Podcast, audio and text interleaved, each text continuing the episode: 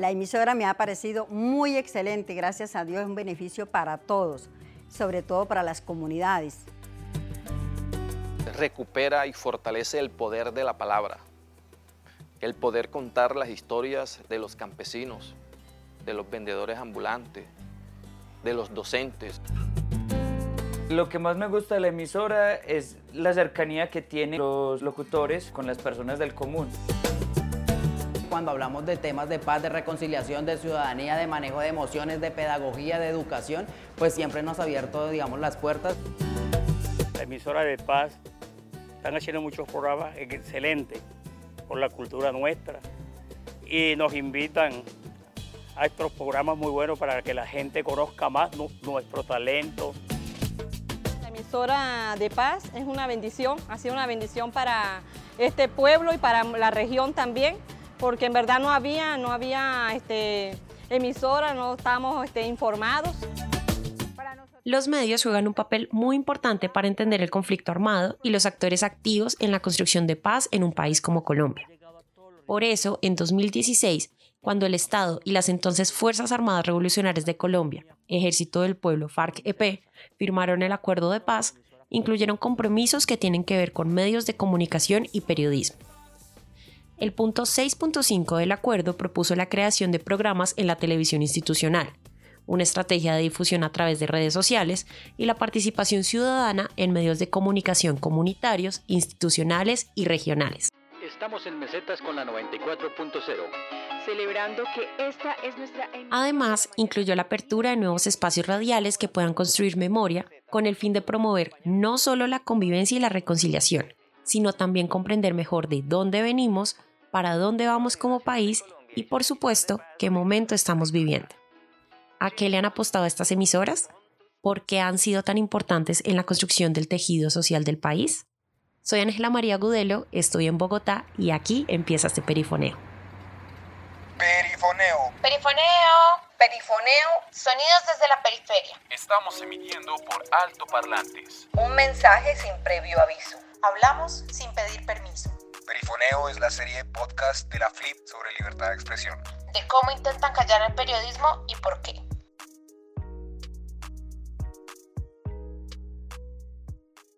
En nuestra clase radial del día de hoy vamos a entrar al maravilloso mundo del jaguar, una especie de la vida silvestre que requiere de nuestra... Escuchar las historias de las personas que viven en zonas que fueron o son golpeadas por el conflicto.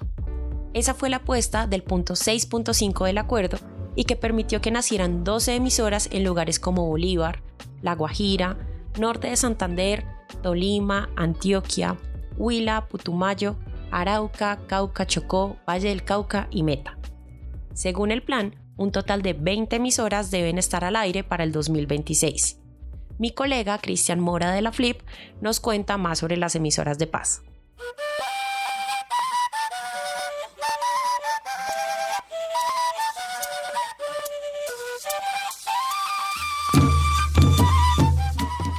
Según lo acordado en La Habana durante cuatro años, Radio Nacional de Colombia, es decir, la radio pública, sería la encargada de administrar las emisoras de paz. Su programación debía incluir programas junto a organizaciones de víctimas, colectivos de excombatientes y organizaciones comunitarias para promover la construcción de paz en los territorios.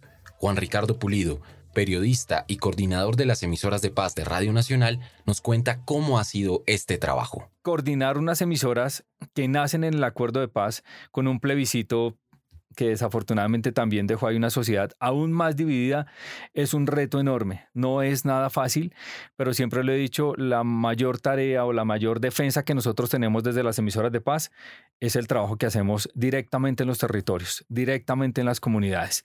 Y yo suelo hacer algunos planteamientos. Puede que usted suponga de que se inviertan mil, mil quinientos millones de pesos para, para constituir una emisora en cualquier parte del territorio colombiano. Pregunto, ¿se opone usted a que hagamos una emisora de paz en Bojayá? Entendiendo pues todo lo que significa Bojayá y todo lo que ha pasado. ¿Se opone a usted a que tengamos una emisora de paz en los Montes de María? Eso es, digamos, como una, un, punto de partida. Estas emisoras de paz están en territorios eh, que nos ha contado la violencia.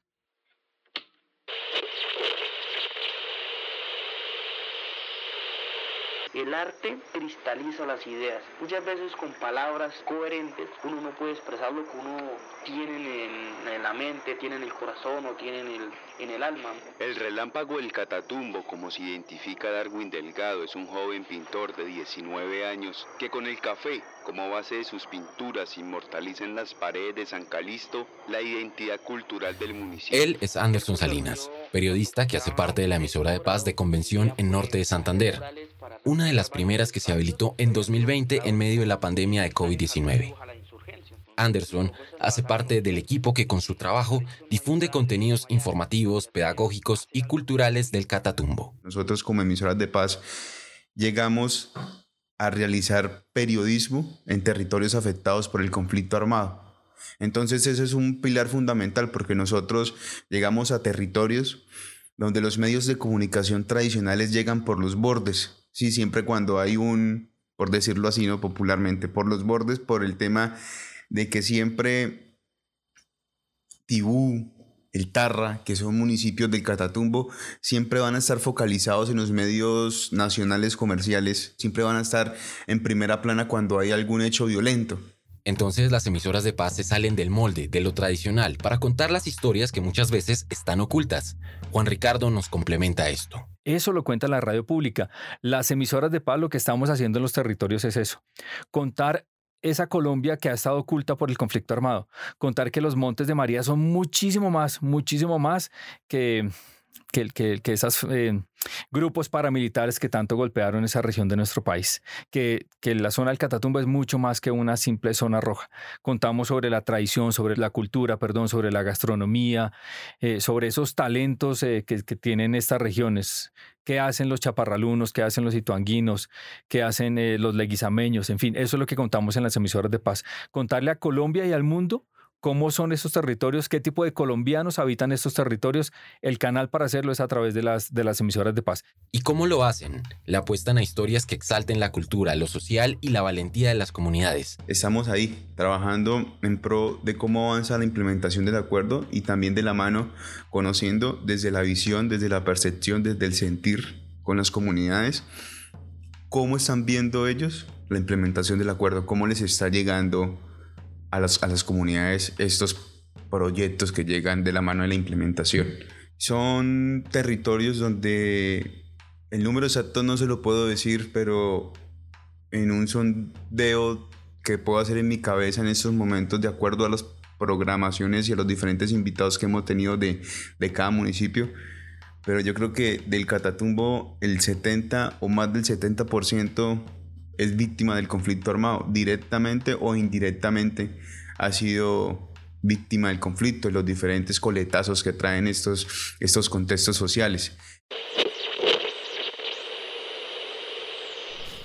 La Asociación de Madres del Catatumbo por la Paz nace el 29 de mayo de 2019 Veinte años después, cuando hombres armados llegaran a la vereda kilómetro 16 del municipio de Tibú y cometieran uno de los actos más violentos contra la población civil en esta localidad del Catatumbo. Así lo explica Carmen García. Nosotros llegamos a informar la otra parte, ¿sí? Las voces de las comunidades. Esas comunidades que desde los procesos de organización comunitaria, desde esos proyectos agrícolas, proyectos de emprendimiento rural, pues ellos están contándole otra cara a Colombia, otra cara de que, de que las víctimas del conflicto armado están ahí, están ahí paradas apostándole a la implementación del acuerdo. Las emisoras de paz como una apuesta cultural y pedagógica han ayudado a combatir los silencios informativos y a fortalecer a los medios y periodistas locales, además de conectar a la comunidad y fomentar la participación ciudadana.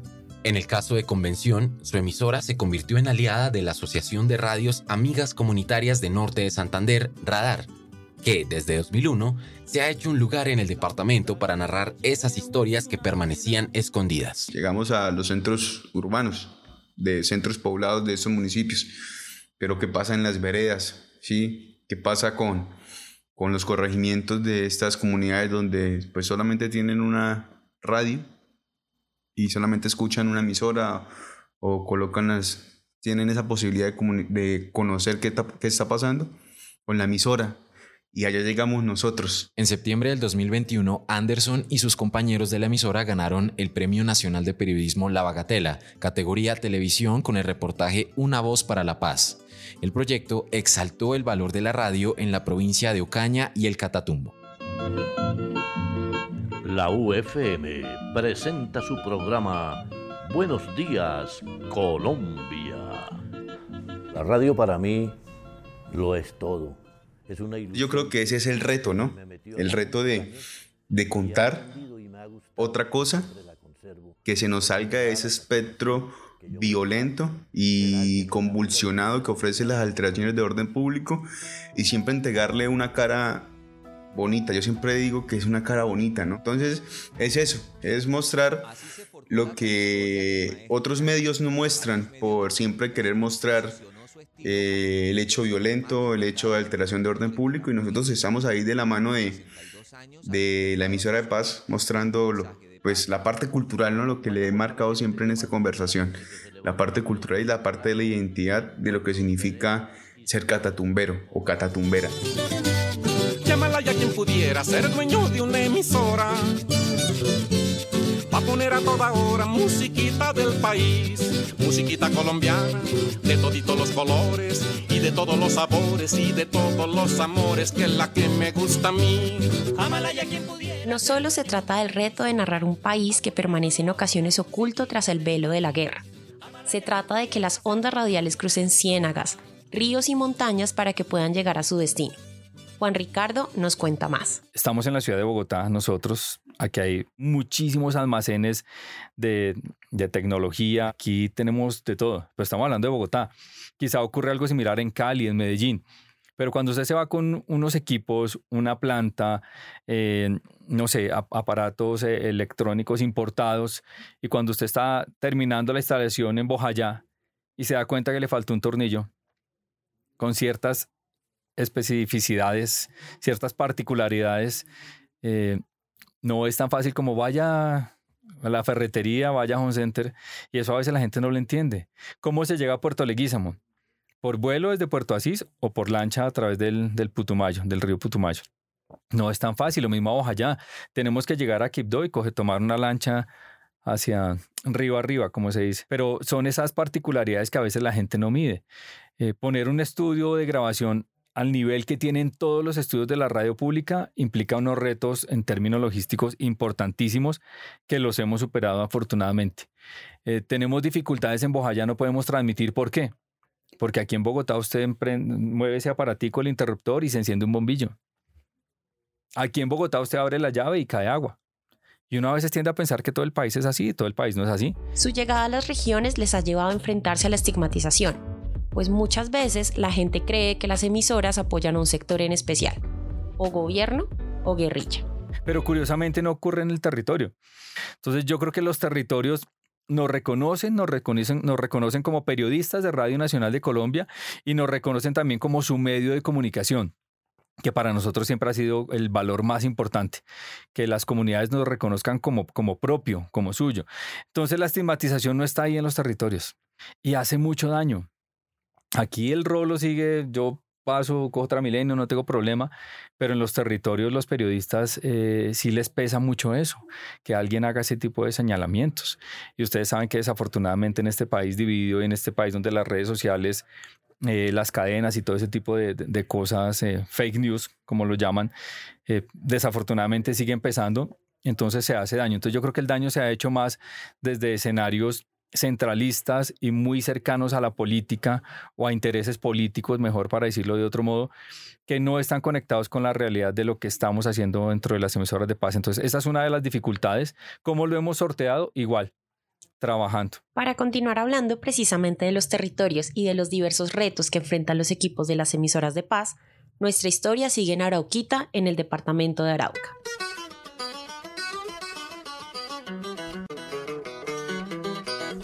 Soy Leilin Candela Tirado, soy la líder del equipo de la emisora de paz de Arauquita en Arauca.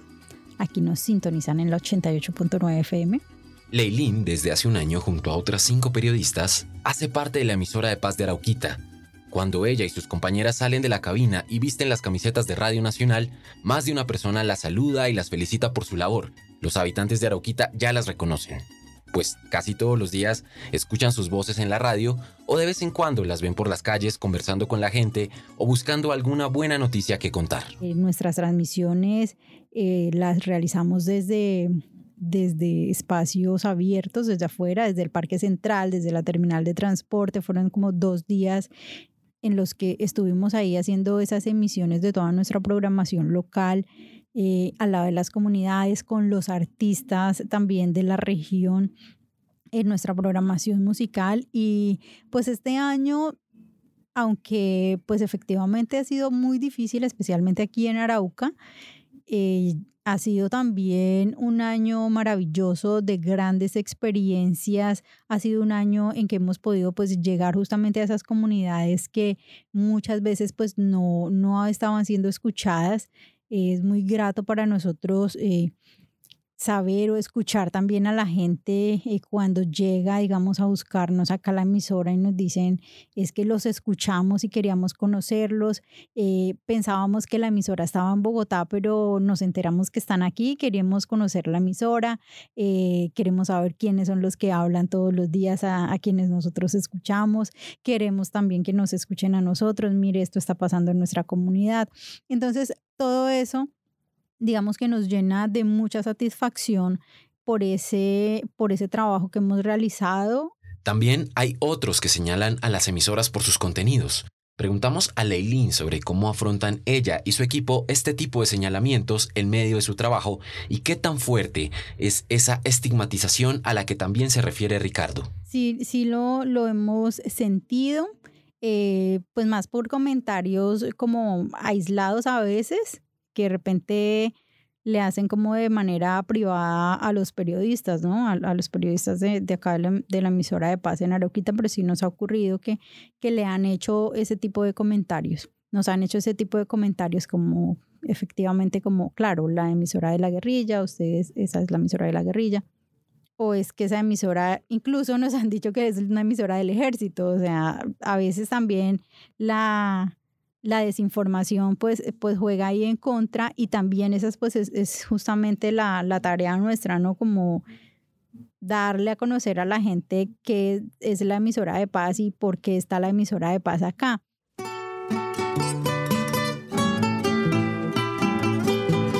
El equipo de las emisoras de paz está compuesto por 72 personas, entre las que hay población afro, LGBTI e indígena. También trabajan firmantes de paz, y algunos de ellos pertenecieron incluso a La Voz de la Resistencia, una emisora de la antigua guerrilla de las FARC EP que emitió desde el Caribe colombiano. Se realizarán programas para la sustitución de cultivos de uso ilícito en todo el campo colombiano, digamos en la zona más afectada en el territorio nacional. Pero serán programas que no solamente... La voz de la resistencia estuvo al aire por más de 20 años y transmitía comunicados de las FARC, sátiras políticas y programas de música y poesía. En sus últimos meses, la parrilla de programación se dedicó a una cosa, explicar los puntos del acuerdo de paz. Algunos de los periodistas de La Voz ahora trabajan en las emisoras de paz. Juan Ricardo recuerda cuando conoció a uno de ellos. Eh, recuerdo mucho a uno, pues el, uno de los primeros que entrevistamos que, pertenecieron a, la guerrilla, eh, la primera pregunta que le hicimos en la entrevista y contestó, yo a usted le monto y le desmonto una emisora donde me diga. yo me reí, me pareció chévere, buena energía, pero con el tiempo uno los conoce y es cierto. Lo que ellos cuentan es eso, ellos andaban con transmisores al hombro que pesan un, montón. Em, y en algún momento mm, descargaban equipos, transmitían algunas cosas, mientras no, no, no, había enfrentamientos, pues como que hacían, hacían la labor y uno, dos, tres días, semanas, no sé, se movilizaban a otro territorio. Entonces es cierto eso de que montaban y desmontaban eh, emisora en cualquier lado. ¿Usted querría tener un técnico de ese nivel? Que le arme y les arme una emisora. Entonces son gente talentosa. ¿Qué título tiene? Ninguno. Igual los periodistas, los que hacían las entrevistas, los que estaban al aire, ¿qué título tienen? Oficialmente ninguno. Pero de eso se trata la firma del acuerdo de paz. Eso les dio el acuerdo de paz, la posibilidad de estudiar. Ya hoy en día ellos, los que acabo de mencionar, están estudiando, están haciendo ya, o sea, terminaron el bachillerato porque muchos no lo habían terminado, validaron, quiero decir, están en la universidad y para mí son un gran ejemplo de, ganas, de perseverancia. Los, colaboradores que tenemos que pasaron por, la voz de la resistencia, que pertenecieron a la guerrilla, firmantes del acuerdo, eh, son grandes periodistas, son muy buenos en lo que hacen, aman la comunicación especialmente, creen en que esta vaina puede cambiar. Esa versatilidad es para Ricardo uno de los aspectos más importantes de quienes hacen parte de las emisoras, pues no siempre es fácil desenvolverse en los territorios. Esto debido a las distancias con las universidades y otros centros de formación académica para profesionales. Lo que buscamos es que los periodistas que trabajan en las emisoras de paz sean del territorio o tengan raíces en el territorio al menos, o que conozcan el territorio. Entonces hay como nexos con el territorio, buscamos que tengan cercanía con el territorio para que puedan narrar su territorio. No tiene sentido que nos llevemos a un rolo como nosotros a que cuente Puerto Leguízamo. La, las emisoras definitivamente son, están diseñadas para darle voz a las comunidades y a las comunidades más alejadas, más olvidadas también. Y yo creo que ese papel se está cumpliendo. Eh, el hecho de que podamos escuchar a las víctimas, el hecho de que eh, se puedan escuchar incluso en este proceso de paz también a, los mismos firmantes del acuerdo, a todo ese trabajo que ellos están realizando, en todo su proceso de reincorporación, eh, es muy valioso. Le dan voz y escuchan a las víctimas, a los firmantes de paz y a aquellos que no suelen participar en un programa radial. Incluso a los mismos araucanos que encuentran en la radio una posibilidad para contar los problemas de la comunidad. Lailín recuerda un caso puntual. Hay una anécdota que, que siempre, que a veces refiero y es, es de un, presidente de una junta de acción comunal de una zona rural eh, que vino a contarnos pues las necesidades de, de su región, de su sector una carretera que llevan más de 30 años esperando ser pavimentada y en que en estas épocas de invierno pues realmente es casi que imposible poder acceder y llegar a, a esas veredas y a esas zonas. Son muchas horas de retraso para poder sacar el ganado, para poder sacar los productos a, a otras ciudades, solamente pues para sacarlo del departamento, ¿no? Entonces ocurrió algo con él, con él y es que él se dirigía directamente al gobierno nacional y al presidente de la República. Para él el, hecho de que la Radio Nacional de Colombia estuviera aquí era estarle hablando al oído al gobierno nacional, al gobierno central y al presidente y le habló en esos términos. Él se dirigió cuando hizo su petición en esos términos. Señor presidente, gobierno nacional, necesitamos esto, lo que estamos buscando es esto y lo que estamos pidiendo es esto. Entonces, ese tipo de cosas que hace que la gente realmente se empodere como de su radio y sienta que de verdad desde ahí puede hablarle a quienes necesitan que, que los escuchen, es demasiado valioso.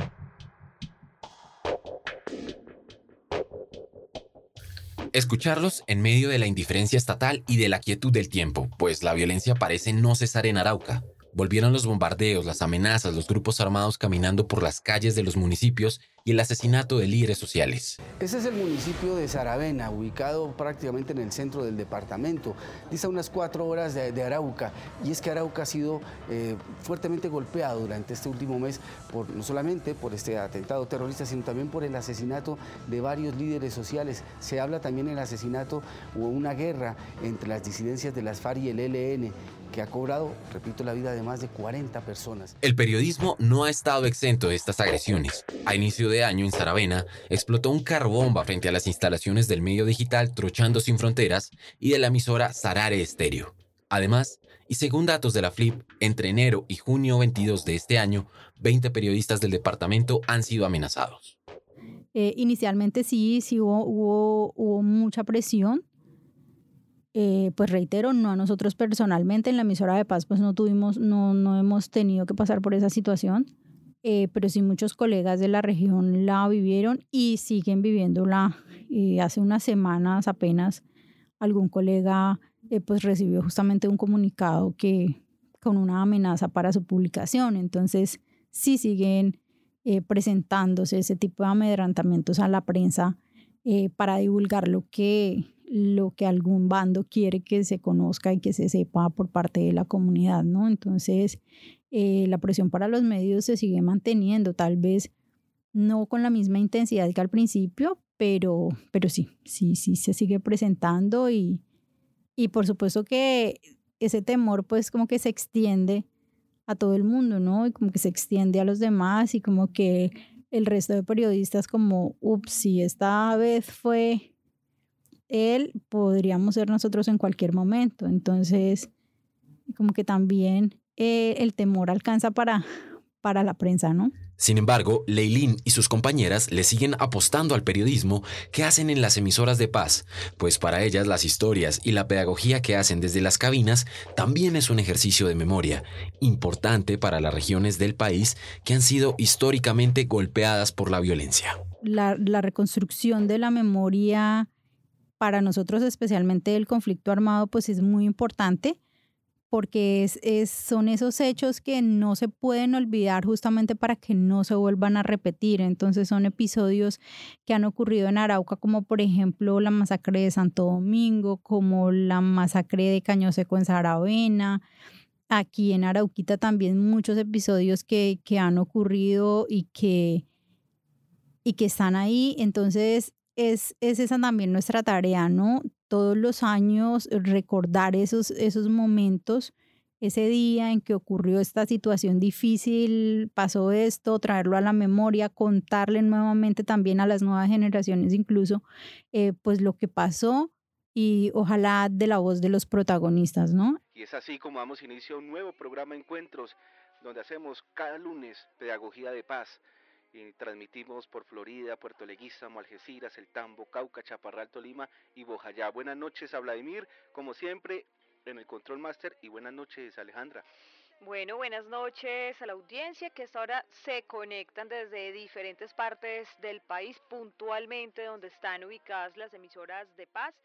Eh, si bien cada municipio tiene espacios y programas propios para contar sus historias, es decir, Arauquita tiene un programa para sus noticias locales, El Tambo tiene el suyo, y así en cada una de las otras 10 emisoras actuales, también existen espacios en que la programación es la misma y se conectan a nivel nacional. Entonces, todas las noches de 7 y 30 a 9 y 30, los chaparralunos, los ituanguinos, los araucanos y todos los que sintonizan las emisoras de paz escuchan el mismo programa, Encuentros de Paz, un momento pedagógico para aprender sobre el acuerdo y su implementación. Dos de nuestras responsabilidades más importantes como emisoras de paz es hacer difusión sobre cómo está avanzando la implementación y hacer pedagogía sobre el acuerdo. Es una de las tareas más importantes que tenemos desde las emisoras de paz. ¿Cómo lo hacemos? Eh, en cierto modo constantemente como que siempre estamos hablando de, algunos eh, proyectos que nacen con el acuerdo de paz, eh, de algunos beneficios que han tenido algunos territorios con el acuerdo de paz, eh, de algunas problemáticas que plantea el acuerdo, aunque no hayan avanzado, pero particularmente tenemos un programa diario de dos horas, de 7.30 a 9.30 de la noche, se llama Encuentros de Paz, en el que hacemos una pedagogía directa. Ahí sí cogemos el 2 es decir, eso no, no, tenemos un orden, sino que vamos midiendo de, acuerdo a la coyuntura, de acuerdo a las necesidades que, que sentamos que, que, tiene la región, el territorio donde estamos, en fin, se define un punto. pudiera ser dueño de una emisora. Volvamos a la implementación. De acuerdo con el plan, las siguientes emisoras que abrirán serán en Fundación, Magdalena, San Vicente del Caguán, en Caquetá, San José del Guaviare, en Guaviare y Tumaco, en Nariño. Con esa se completarán 16 emisoras. Faltaría confirmar qué dice la Comisión de Seguimiento, Impulso y Verificación a la Implementación sobre los territorios donde estarán las otras emisoras de paz. Creo que eh, los periodistas que estamos en las 12 eh, emisoras que hasta ahora, que hasta ahora están eh, funcionando, tenemos todos como ese compromiso y ese, ese honor y ese orgullo. Para nosotros realmente es eso, es un honor poder estar al, servicio de las comunidades, más que los periodistas pues somos de las regiones, ¿no? todos somos, en nuestro caso, todos somos araucanos y ha sido un, un orgullo, como dicen mis, mis compañeras, un, un, orgullo muy grande para ellas. es, es el mejor trabajo de sus vidas. Entonces realmente el compromiso y el amor por, por el trabajo y por las emisoras de paz en los equipos de trabajo es, es impresionante. Yo creo que todas las emisoras de paz tienen ese, ese factor bonito y es eso, es ese, ese cariño que todos tienen por, por su labor con las emisoras de paz. mucha gente piensa que, que pues el acuerdo avanza a paso lento, pero son estas comunidades quienes sienten esos avances, sí, es muy bonito. Eh, nosotros como emisora de paz hemos llegado a corregimientos donde la gente nos recibe bien, nos escuchan, están prestas siempre para colaborar, mostrar lo que ellos hacen y esa es nuestra función, ¿no? Es visibilizar y es mostrar lo que ellos están haciendo por fortalecer primero que todo la identidad cultural, eh, social, económica de estos territorios que han sido afectados por el conflicto armado y que además su tejido social está deteriorado históricamente. Por casi un siglo, la radio ha entregado información, educación y entretenimiento al menos al 85% de los colombianos. Hoy, pese a la inmediatez de las redes sociales, es uno de los medios masivos más importantes y el más efectivo para saber qué sucede en el país. Así ha llegado a territorios donde la guerra pervive. Las emisoras de paz transmiten desde los municipios de Colombia para contar por qué la panela de convención en norte de Santander es una de las mejores, o por qué las gaitas de San Jacinto deberían escucharse en todo el país. Esto no significa que la implementación del acuerdo sea del todo una realidad. Para junio de 2022, cuando grabamos este episodio, y según el más reciente informe del Instituto Kroc, que le sigue la pista al acuerdo, solo se ha alcanzado un 37% de su implementación, y se trata de avances mínimos. Con sus relatos y voces, las y los periodistas en las regiones le seguirán apostando a la radio para narrar, desde la cabina o las calles de los municipios, esas historias para construir paz. Hasta aquí este episodio de Perifoneo, un podcast de la Flip. Agradecemos a Jorge Velosa y a los gaiteros de San Jacinto y a sus productoras Discos Fuentes y Llorona Records por aportar la música de este episodio. Y por supuesto, agradecemos a las emisoras de paz que hacen parte de RTBC por su disposición y participación, y también por ayudarnos con material de archivo. En las entrevistas y el guion participamos María Paula Martínez, Cristian Mora, Andrea Torres Perdomo y yo. La postproducción fue de Cristian Mora. En la dirección general, Jonathan Bock. Mi nombre es Ángela María Gudelo y nos vemos en un próximo episodio.